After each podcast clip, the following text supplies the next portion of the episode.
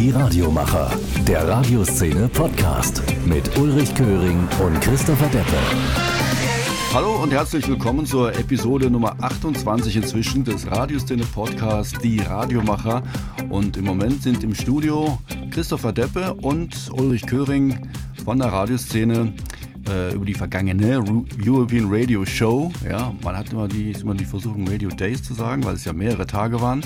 Aber es ist die European Radio Show in Paris gewesen äh, letzte Woche und äh, darüber wollen wir doch ein bisschen rekapitulieren in dieser Folge. Hallo Christopher. Hallo JB. Ja, ich bin äh, mittlerweile wieder auf Deutsch angekommen, wobei ich gemerkt habe, Französisch ist leider einfach nicht so ganz meins. Das, ich ich habe da nur die Hälfte verstanden, aber irgendwie konnte ich mich dann doch so halb mit Englisch, halb mit meinem wenigen französischen Wissen aus der Schule irgendwie durchschlagen. Aber jetzt bin ich froh, wieder Deutsch sprechen zu können. Das verstehe ich doch irgendwie besser.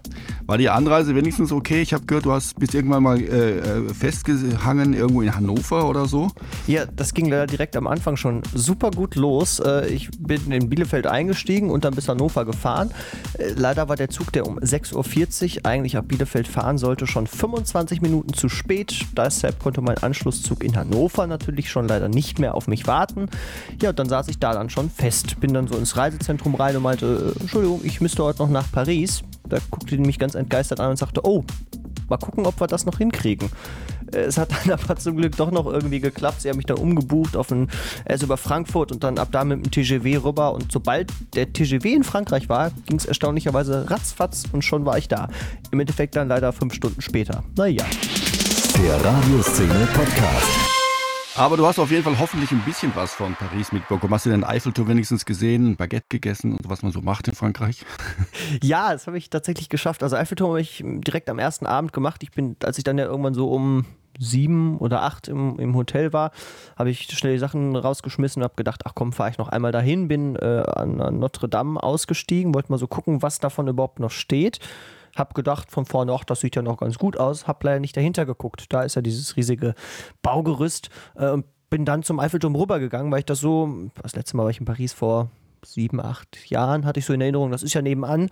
Äh, es hat dann über eine Stunde gedauert, dahin zu laufen. Aber das war auch ganz schön, so ganz an der Seine lang und so. Doch, das, also Paris ist schon nett, ja. Na wunderbar, hat sich das doch ein bisschen äh, gelohnt. Ähm, und du hast ja in den ersten beiden Tagen schon ziemlich äh, fleißig äh, Interviews gemacht. Ähm, lag das jetzt daran, dass äh, du einige Panels nicht äh, so wirklich gut mitbekommen hast und lieber gesagt hast, ich äh, interview die Speaker selber nochmal auf Deutsch? Weil ich kenne das von mir, wenn ich auf den äh, auf so Messen bin, dass ich ähm, eigentlich wenig Zeit habe zum Aufnehmen, weil die Pausen zu kurz sind und man dann ja zwischendurch was essen und trinken will und ähm, dann erwischt man auch nicht immer jeden Gesprächspartner ähm, und dann will man ja auch äh, die, die Panels mitverfolgen. Äh, das war wahrscheinlich, weil es zu viel Französisch war, hast du gedacht, okay, dann nehme ich lieber meine Interviews auf und schneide die gleich zusammen. Du hast ja dann zeitnah in deinem äh, Kämmerchen, da gab es ja eine äh, Sprecherkammer, glaube ich, äh, gleich deinen Podcast aufgenommen und verschickt. Und den haben wir ja dann ziemlich zeitnah auch hochgeladen. Also ich habe mir vor allem am ersten Tag die ganzen Panels angeguckt, weil das war so ein bisschen der German Radio Day. Da hatten sie mehr oder weniger auf die deutschsprachige Radioszene ein bisschen geblickt äh, und äh, relativ viele Panels und Keynotes hatten sie da. Natürlich alle auf Englisch, damit auch die Franzosen das verstehen konnten. Aber zum Beispiel mit dabei Yvonne Malak und Thorsten Bierenheide von Radio PSR, die uns ja hier im Podcast dann auch nochmal verraten haben, wie denn die perfekte Morningshow klingen könnte. Mit Christian Schalt von quasi Audio Now, also vom RTL Radio Center, äh, habe ich gesprochen, wie man mittlerweile ja, digitale Hörer auch messen kann und was man mit diesen ganzen Daten veranstalten kann. Ähm, und am zweiten Tag habe ich mir dann vor allem ähm, den deutschen Pavillon angeguckt, wo die ganzen deutschen Aussteller waren mit ihren Ständen, mit den Innovationen, äh, in dem neuen Audi e-tron, mit dem Hybridradio habe ich auch Probe gesessen. Das war so ein bisschen mein zweiter Tag, also habe ich dann wirklich die ganzen Stände abgeklappert und äh, am dritten Tag war ich ja nur noch so bis, bis mittags da, das war ja der Samstag, danach ging dann ja auch mein Zug wieder weg. Ähm, da habe ich nochmal so einen Gesamtrundumblick gemacht. Ich meine, am dritten Tag äh, kannte ich dann meistens schon die ganzen Stände, also da hatte man es dann auch irgendwann durch. Ähm, und dann habe ich mir nochmal erklären lassen, wie denn Visual Radio funktionieren kann und was das vor allem für jüngere Hörer bringen kann. Visual Radio gibt es ja als Begriff schon gefühlt 10 oder 15 Jahre lang. Ähm, so richtig perfekt hat es eigentlich bis nach meinem Gefühl eigentlich äh, nur ein Sender in Holland geschafft, nämlich Radio Fave 38. Die habe ich mir äh, immer wieder mal gerne angeschaut, weil es so, so flüssig und mit, ähm, also wirklich synchron mit äh, Werbespots und Jingles, Video-Jingles quasi ein komplettes Radioprogramm äh, visualisiert wird und ohne Standbilder, äh, fast ohne Standbilder, glaube ich, arbeitet. Äh, ich weiß nicht, äh, das geht, glaube ich, alles mit dieser Software. Ich glaube, die sind diejenigen, die das äh, programmiert haben, oder? Ja, genau, die Software, die dahinter steckt, die konnte ich mir auf der European Radio Show auch angucken. Omniplayer kommt auch genau daher, äh, wo die ganzen Sender mit dem Visual Radio senden. Äh, und das habe ich einfach mal wirklich äh, ausprobieren dürfen, wie das funktioniert. Es ist eigentlich total simpel. Also äh, das Ding funktioniert wie eine ganze, ganz normale Radioautomationssoftware. Man kann erstmal ganz normal Sachen einqueuen, ähm, die Sendung fahren. Also das Hauptaugenmerk liegt erstmal auf dem Radioprogramm und das ganze Visual Radio Ding macht das Programm automatisch im Hintergrund. Da hat man also als äh, Moderator oder Fahrer der Sendung überhaupt nichts mit zu tun, man muss sich um nichts kümmern. Das ist alles quasi von vornherein so ein bisschen vorprogrammiert. Also die Musikvideos passen zu den Songs, müssen einmal äh, geschnitten werden und so. Aber dann hat man als Moderator nichts damit zu tun. Es ist quasi keine Mehrbelastung. Und das fand ich schon ziemlich cool, weil das Programm auch zusätzlich äh, zu dem Visual Radio eben ein richtig gutes Ausspielsystem ist, weil es total viele Features hat. Äh, manche Songs kann man ein bisschen stretchen, die Drops da drüber bauen mit vier Ebenen gleichzeitig. Also das ist auch sowieso schon ganz mächtig ich durfte das Ganze auch, auch live ausprobieren, wie das funktioniert. Und äh, einer, der sich damit natürlich bestens auskennt, ist der Erfinder und ja, quasi Programmierer selber, der Francis. Äh, mit dem habe ich das Ganze mal ein bisschen ausprobiert und mit dem Omniplayer rumgespielt. Visual radio, of course, you have the cameras and you have the DJs in the, in the studio. Not very fun to look at. Sometimes it's pretty boring. So what we did is we added the video clips to that with, of course, the overlays. So you have the now playing information. But we also want to go one step further, and that is to have a little bit more interaction with listeners. So what we developed is a module where listeners can vote for the next song that's being played on air. Uh, so they have a little say in the playlist.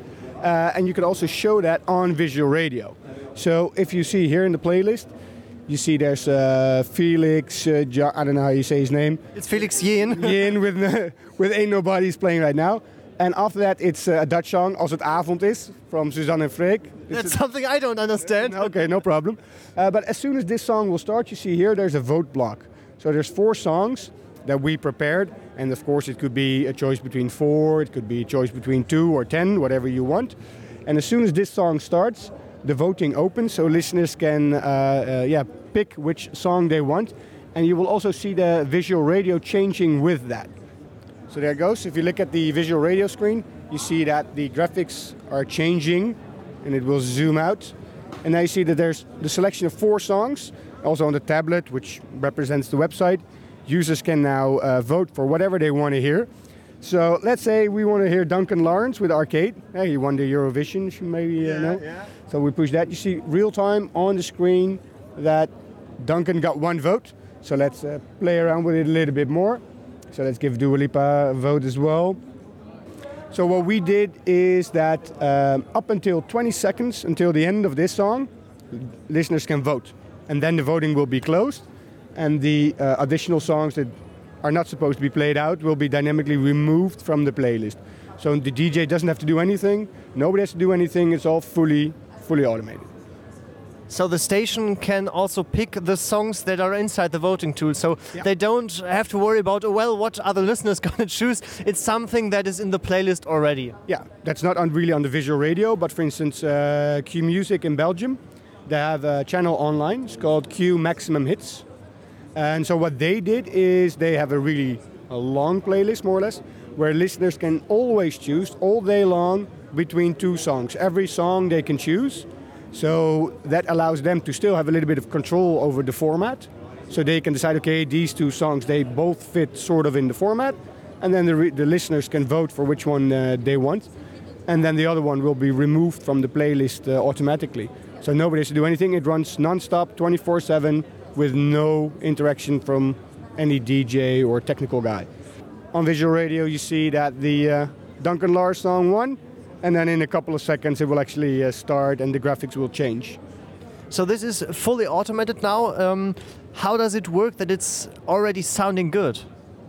So if you look at uh, each song in the in the database, you mean like the mixes, right? Yeah, And stuff like yeah. So each song you can prepare uh, a default mix. So you say, okay, whenever this item is scheduled, I do want the intro or don't want the intro. I want it to start with a fade in or fade out. Uh, that mix will be automatically applied whenever you schedule the song in the playlist. And then quite often what they will do is if you look here at like the, the playlists of today, producer or somebody, they just go over it really quick. They open the mixer and then with shortcuts, they can go over all the mixes and they can change them if they want to. So they can do a really quick pre-listen, change where needed, go to the next one. Uh, sometimes they just leave it as is because they set their default mixes really well. Uh, and some of them they just go over them really quickly, but in a few minutes you have the whole day done. How difficult is it for a station to start visual radio? How much preparation time is needed? Not that much. It depends, of course, where you get your videos from. Uh, that's maybe the, the hardest challenge. And there is a little bit of production involved because quite often you have the video clip, but that doesn't match with, for instance, the radio edit of a song. So, uh, for instance, if you look at 538, what they do, they get the, the new music. Well, how many songs a week will that be? Like six, seven, maybe. Uh, so they take the audio of the radio edit. That's the one they want to broadcast. Um, they get the video. They remove the audio from the video. They put the radio edit on the timeline, and then you just yeah, a good editor can do that in a few minutes. Just take a few sections, make sure that everything lines up, safe and done. And the DJ, for instance, so the person in the studio, doesn't have to do anything extra. So if you look at the uh, playlist here, you see all these songs that have a little blue dot in OmniPlayer, and that means there's a video attached. So if a video is attached, the video will be played whenever uh, the song is played. And if not, we just switch to the camera or whatever system they have that does the, the multi-cam system. So whenever I, as a presenter or DJ, just cue something uh, apart from the song, so maybe the ramp or the intro, I just don't want it, the video always syncs automatically, so it uh, is not interrupted or something. No, so we keep them in sync. So we have the audio, which is leading, because we're still in radio. So you want to have the highest quality of audio, and then you attach, you link a video. The communication between our system and our video server, that will make sure that it stays in sync. So if I indeed, if I cut off the intro because I don't want it, or I skip halfway a song, not something you would do in a live show, uh, the video just follows. So the, the, the radio automation is leading, and the video playout is just doing whatever you do with the audio.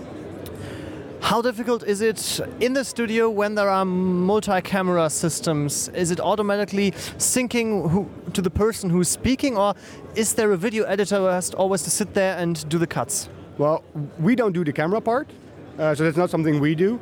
But if I look at 538, they have mm, during the majority of the day, they have fully automated.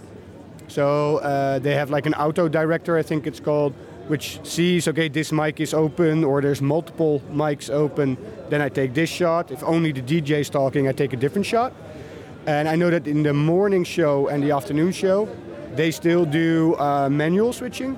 Uh, that's because that's just what they want. Because then there are multiple guests, and they think it's a little bit easier to do it manually. But I think there are several systems here that can do it fully automated, um, and we just interface with them. How many stations are using OmniPlayer? Ooh, um, well, in the Netherlands, the majority. Uh, so we do almost all of the national uh, commercial radio stations, all the national public radio stations, quite a few of the regional radio stations and local radio stations. And then the last few years we've been expanding where we now do four stations in Italy, uh, the few bigger ones, so M2O, Radio DJ, Radio Capital, and uh, Radio Italia. Hopefully this year we'll be expanding into uh, Belgium and Germany a little bit, but I cannot say too much about that yet. I just wanted to ask, what about Germany? But there are some conferences in the background, so. Yeah, yeah, we're, we're talking to some German stations uh, that are interested. Uh, so hopefully more about that soon. Well, because visual radio is becoming more and more important in, in, the German market too. I just heard a very famous program director talking about it. So because we're just now recognizing that many young people won't listen to radio anymore, is that a thing that can be solved via visual radio? Uh, I think it does add a new layer to, to the whole experience that it could be a little bit more interesting. Uh, also, for instance, if you add the social interaction with Facebook, Twitter, Instagram, whatever, that people can respond. Stuff like the listener interaction, yeah, so that they feel they're more connected to the radio station. Uh, that could be a great addition for a station that maybe pulls in the younger generation. Ja, man muss in der Tat immer schauen, dass die junge Generation immer erreicht wird und man versucht, glaube ich, alles Mögliche, jetzt eben auch mit Visual Radio, das äh, zu bewerkstelligen. Es gibt ja eben auch so viel Videokonkurrenz im Internet. Äh, da fragt man sich wirklich, schalten Jugendliche dann auch tatsächlich den quasi Internetfernseher ein, um Radio zu hören, um dieses Radioprogramm zu hören. Ich persönlich glaube ja, dass es vor allen Dingen Radiomacher interessiert, wie Radio gemacht wird, wer da den Regler hochschiebt, wohin dann das Mikrofon äh, gewechselt wird im Bild, wer jetzt gerade Verkehr und Wetter macht. Ähm, aber ich glaube, äh, wo es wirklich Sinn macht, ähm, Visual Radio zu machen, ist, wenn ein Star im, im Studio ist, der äh, ein Interview macht mit dem Moderator. Ich glaube, dass das dann wirklich äh, Content ist, der dann wahrscheinlich auch vielleicht viel besser als On-Demand angeboten wird. Ähm, aber so wirklich live, ich finde es ganz toll, dass es funktioniert. Die Technik ist wahnsinnig interessant und wird sicher der eine oder andere Sender noch mal dazukommen. Ähm, wie er auch gesagt hat, in Deutschland können wir jetzt ein bisschen spekulieren, welcher Sender in Deutschland das vielleicht mal macht. Ein größerer in Deutschland. Hm, ich bin auch sehr gespannt. Auf jeden Fall einer, der Geld hat. Das ist auch nicht ganz billig, der Spaß. Hast du, hast du einen Tipp? ja, ich habe einen Tipp, aber da will ich mich jetzt nicht zu weit aus dem Fenster lehnen. Aber ich habe mal in so einem Web-Talk was gehört, dass ein größerer Sender überlegt und sagt, das wäre grundsätzlich eine gute Idee. Ah, wo du Web-Talk sagst, da weiß ich jetzt auch schon, wen du meinst. Okay, hm. reden wir nicht drüber, aber lassen uns überraschen, wann äh, das passieren wird. Ähm, so viel ich weiß, hat ja SWR 3 auch so ein äh, System. Ich bin mir nicht sicher, ob es auch vom, vom gleichen Hersteller ist, äh, wo sehr viel visualisiert wird, aber ich glaube noch ohne Videoclips. Und auch Video-Jingles sind auch ein bisschen anders und nicht so ganz äh, äh ausgereift wie zum Beispiel jetzt bei Fave 38, die das ja wirklich hervorragend machen. Gab es da noch andere äh, Aussteller in der Richtung? Ja, total viele tatsächlich. Also das war wirklich so ein, so ein kleiner Schwerpunkt. Also neben Podcast, was ja der eine Schwerpunkt dieses Jahr war auf der European Radio Show, gab es äh, im ganz anderen Bereich eben auch total viel Videosoftware. Also durchaus auch welche, die es noch einen Tucken besser können als der Omniplayer, weil der ja wirklich so ja beide Welten vereinen will, also von einer guten Ausspielsoftware und eben zu einer möglichst leichten Videoausspielung. Es gab auch welche, die eben, das sagt Francis im, im Interview ja auch, die machen nicht das, den, den, reinen Videoschnitt, also Multicam zum Beispiel unterstützt Omniplayer ja erstmal nicht, sondern der sorgt wirklich nur dafür, dass die Videoclips eingespielt werden.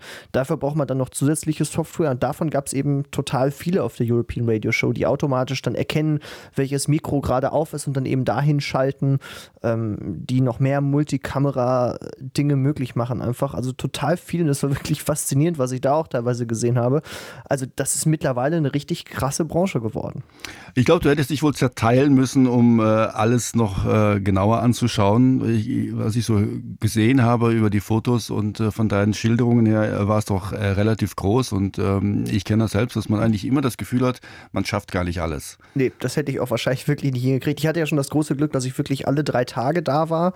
Das war ja auch schon echt cool, dass ich mich jeden Tag so ein bisschen was rauspicken konnte, was ich genau mache, weil ich dann auch einfach ein bisschen Zeit brauchte für die Gespräche. Also alleine bei dem Audi zum Beispiel, da konnte ich einfach nur hin sagen, so, was ist jetzt Hybridradio? Da habe ich mir auch vorher, am Tag vorher abends so, ein, so eine Masterclass angeguckt. Das war auch noch ganz cool bei der European Radio Show. Es gab so einen, so einen kleinen abgetrennten Glaskasten, so, so einen Bereich quasi, wo das war wie so ein bisschen wie so eine Schulklasse, wo man sich reinsetzen konnte und vorne kamen eben die Referenten hin und haben dann wirklich einer kleinen Gruppe das Ganze nochmal erzählt. Äh, man konnte Dinge ausprobieren, ob es eine Musikplanungssoftware ist oder eben äh, die Geschichten, die dann im Audi funktionieren. Das wurde dann wirklich so mit meistens so 10, 15 Leuten dann besprochen und das war halt auch echt total cool, weil man da auch wirklich die Chance hatte, Fragen zu stellen und das Ganze von nahem einfach mal zu sehen. Ja, und da habe ich mich eben auch immer wieder reingesetzt, wenn da spannende englischsprachige Themen waren. Das muss ich ja leider sagen, war so ein kleines Problem bei der European Radio Show. Philipp versucht das ja so international wie nur möglich zu machen. aber Fakt ist, da waren einfach hauptsächlich äh, französischsprachige Radiomacher und Techniker unterwegs. Dementsprechend waren auch die ganzen Panels und Keynotes zu drei Vierteln tatsächlich auf Französisch, wo ich natürlich kein Wort verstanden habe, außer Bonjour. Äh, deshalb war ich ganz froh, dass da noch einiges auf Englisch war, wo ich mich dann wirklich reinsetzen konnte. Und das soll eben im kommenden Jahr auch noch ein größerer Fokus werden, hat mir Philipp verraten. Der dritte Tag der European Radio Show. Ich sitze jetzt hier im Music Center Discovery, äh, wo gleich auch wieder ganz viele Künstler auftreten werden, um sich der Fachwelt zu präsentieren. Es ist der dritte Tag, es ist der letzte Tag. Ganz viel ist passiert in den vergangenen zwei Tagen. Und wie das genau gelaufen ist, äh, will ich jetzt wissen von Philippe Chapeau. Er hat das Ganze organisiert dieses Jahr. Hello, Philippe. Are you a little bit tired at the third day? No, the third day is the day where I know that it's cool. So you know, it's uh, it's very. Uh, it has been two intense uh, days with uh, starting at 9:30 in the morning and finishing at 10 at night. So it was uh, long, but uh, really a success up till now. Today it's it's going to be a little more quiet. We opened the Saturday for all the the community stations and the web radios and the people that can't leave their work during the week, so that they can also come to the show. How was the European Radio Show in 2020, if it's finished? Well, I think it's uh, it's the best event that we've done up till now because uh, we first we have 183 exhibitors so it's much more than the year before. We have much more visitors. We, we, had some hard time yesterday because we thought it was going to be strike but it was not that bad. Uh, so we uh, we know that some people canceled but we we still had very very good numbers in terms of visitors. I think we're going to finish with between plus five and plus ten percent in terms of visitor.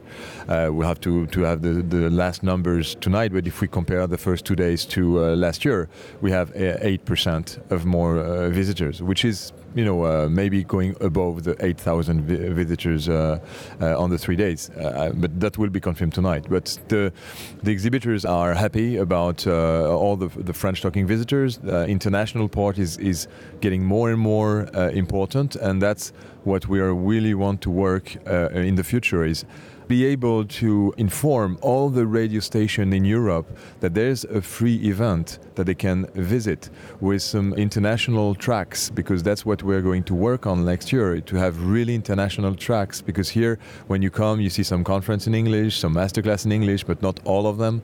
So here we're really going to, going to work on to attracting all the radio station in Europe to see that they can come and have exhibitors, they can have content, they can know about technique, about program, about strategy, about music, about podcast, about digital audio questions, uh, and that they gather here and they just, you know, meet and exchange. Uh, and Paris is not the worst place for that. That's definitely true. So you want just one single space for all of them that are coming and just talking to each other and get in contact. Yeah, I think the, the, the exhibitions are, are moving towards more networking than a really booth where you exhibit. If you have been there last year, we didn't have those networking areas as we have uh, this year. Uh, so there was a request from uh, some exhibitors that don't have a lot to show, but they want to exchange and they want to maybe show it on a computer. So they want to sit, they want to be more comfortable, uh, invite them for, for a coffee. Or so it's more like uh, that that is important for an exhibitor. So the uh, exhibition part is a little moving towards villages, towards lounge, towards networking, and knowing that there's a place to do that. That's really the, the goal, and that every station in, in Europe just feels like home because it's we're talking radio you had a breakfast this morning with all the exhibitors. What was the challenge or what was your wish for that? Well, the wish was to uh, really understand uh, what they thought about uh, the show uh, after those two days. We had a lot of new exhibitors, so uh, it was important for us, and a lot of new international exhibitors, a lot of German exhibitors. So it was important for us to have their feedback after those two days because there's things. Okay, it was a bit cold because it's cold in Paris, and because it's 10 meters high building, beautiful like like Eiffel Tower. So it's really very very enjoyable place. The sound is good, so there's a lot of qualities. But one of the problem is that it's a bit cold because there's another show uh, on the other side, and it was open at, at the time. But the rest was really positive. Uh, they had some ideas uh, to uh, develop the international uh, uh, part of, of the show, and, and, that's what I've never asked before because I was doing my show without really requesting the exhibitors to have some ideas or project. And now in, involving them is also making them understand that we want to work with them so that they have better return on investment because the show is free, so it's the exhibitors that uh, really pays the show for all the visitors. Some wants less content, some want some uh, period without co conference. So no, it's it has to be a decision that we that we do afterwards with uh, uh with all that uh, the, the input that we have. But but it was really positive, and that's the most important. What is coming next year to the European Radio Show? I heard, is it right that Italy is the invited country next year? What can the visitors expect next year? Well, next year they can expect a, a better organization in terms of international tracks. Italy as a guest country, where we're going to understand and to be uh, really more concrete, maybe uh, on on the guest country, because the conference that regarding Germany were maybe uh, not deep enough in terms of uh, what people could get from from the German way of doing radio. I must admit that we, we went into another event uh, that was uh, exactly at the same time in, in Germany where a lot of radio station went. So it was hard to to really attract people and speakers because we uh, you know they come on free will. We, we don't pay for their trip. But uh, next year we're going to try to make it a little more concrete and have a village like we have a pavilion, an Italian pavilion, to have some some more exchange and then organize some uh, events, some come from outside, maybe within the show that attracts more international uh, visitors as well, um, and and work uh, right now. We start work now on, with, Italy, with Italian uh, partners uh, to make something special that we hope to announce um, within the, the next six months. Ich bin echt gespannt, wie international das nächstes Jahr wird, gerade mit Italien als Partnerland. Das hat Philipp ja auch so als Rückmeldung bekommen, dass es wirklich noch stark französisch-lastig war in diesem Jahr. Und er möchte eben mehr so ein bisschen zu so einem Netzwerktreffen kommen, dass Radiomacher wirklich aus ganz Europa merken, okay, hier kann man sich auch vernetzen und austauschen und das wird auf jeden Fall spannend, aber es steht ja bald schon das nächste Event für europäische Radiomacher an, oder? Ja, das sind die Radio Days in Europe und zwar dieses Mal in Lissabon, Portugal, Ende März, vom 29. bis 31. März. Ähm, jetzt wird es Zeit, äh, Hotel und Flüge zu buchen. Und äh, das werde ich mit meinem äh, Partner Thomas Wollert dann jetzt am Wochenende wohl mal starten, um äh, dann auch mal zu sehen, was für äh, interessante Panels dort äh, wieder angeboten werden. Ähm, ob ich da wirklich so viele Interviews schaffe wie du, kann ich nicht sagen, ähm, weil mir kommt es immer so vor, dass man da relativ wenig Zeit hat zwischen den äh, Veranstaltungen, zwischen den einzelnen äh, Sessions. Ähm, aber ich werde mir Mühe geben, ja, und dann können wir zusammen umgekehrt, dann bin ich halt äh, vor Ort und äh, du in Deutschland ähm, den Podcast äh, wieder veröffentlichen, wenn der nächste dann ansteht. Ich, vielleicht schaffen wir zwischendurch ja noch einen, wer weiß. Ja, wenn was Spannendes in der Radioszene passiert, also liebe Radiomacher und Stationen, gebt euch Mühe, dass wir was zu berichten haben. Es gibt ja im Moment total viele coole Aktionen, also von daher ist das nicht ganz ausgeschlossen. Vielleicht dann nochmal unsere Adresse für unseren, äh, für alle, die Vorschläge haben. Sag uns deine Meinung. Podcast at radioszene.de Genau, also schreibt uns wirklich gerne, was hat euch gut gefallen, was hat euch vielleicht noch gefehlt, was, was können wir auch noch besser machen, welche Themen sollten wir mal besprechen. Meldet euch gerne bei uns, wir antworten dann auch garantiert und ansonsten findet ihr die Radioszene natürlich überall da, wo ihr sie finden wollt. Also Facebook, Instagram, äh, Twitter, Telegram, da gibt es einen ganz coolen Channel, da bekommt ihr immer direkt ganz frisch die ganzen News aus der Radioszene. Sobald die veröffentlicht werden, kriegt ihr direkt Bing eine Nachricht und schon sind die da. Also da seid ihr wirklich dann immer up to date. Wir freuen uns auf jeden Fall über euer Feedback und freuen uns, wenn ihr natürlich auch das nächste Mal wieder mit dabei seid beim Radioszene Podcast. Also jetzt am besten schon direkt abonnieren, dann seid ihr bei der nächsten Folge direkt mit dabei. Alles klar. Bis dann. Jo, bis Ciao. dann. Ciao. Die Radiomacher, der Radioszene Podcast.